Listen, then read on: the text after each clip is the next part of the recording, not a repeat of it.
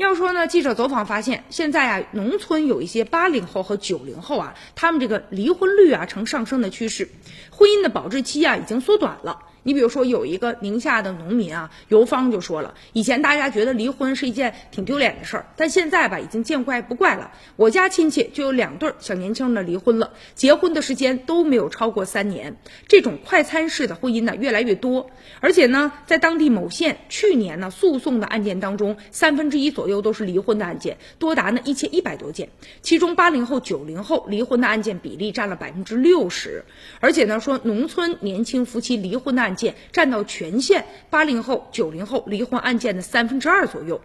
而且呢，还有这个基层的调解员呢，就说说他调解的八十多对夫妻当中啊，你比如说进城务工啊，还有呢结婚五年左右的农村的夫妻离婚的居多。但如果说有孩子调节呢，就容易一点；没孩子调节就非常的难了。主要都是经济问题和感情的一些问题。要么在家陪你，那就没有工资，没办法打工。但如果说呢，出去打工，两个人呢陪伴就比较少了。而且呢，还有个王建国，他这小儿子结婚一个月，人女方就跟他离婚了。后来虽然说吧，女方啊退了彩礼了，但是他们家仍然损失了十万块钱。重要的就是啊，他觉得离婚了嘛，所以说呢，这个。儿子再找对象就不太好找了，这才结婚一个月就离了。找头婚的吧，人家看不上咱，咱要再找个二婚的，心里又不甘心。所以说，小儿子至今因为这个事儿啊，就耽误了，也没有成家。这一个月就离婚，确实把这一家人呢都坑苦了。但是这离婚呢，也是一个双输的局面。你比如说，有些女方也深受其害，因为啊，双方都是介绍认识的嘛，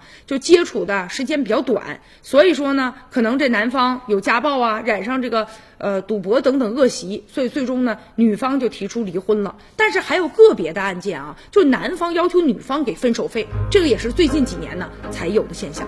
好，以上就是今天的全部内容，感谢您的收看，明天同一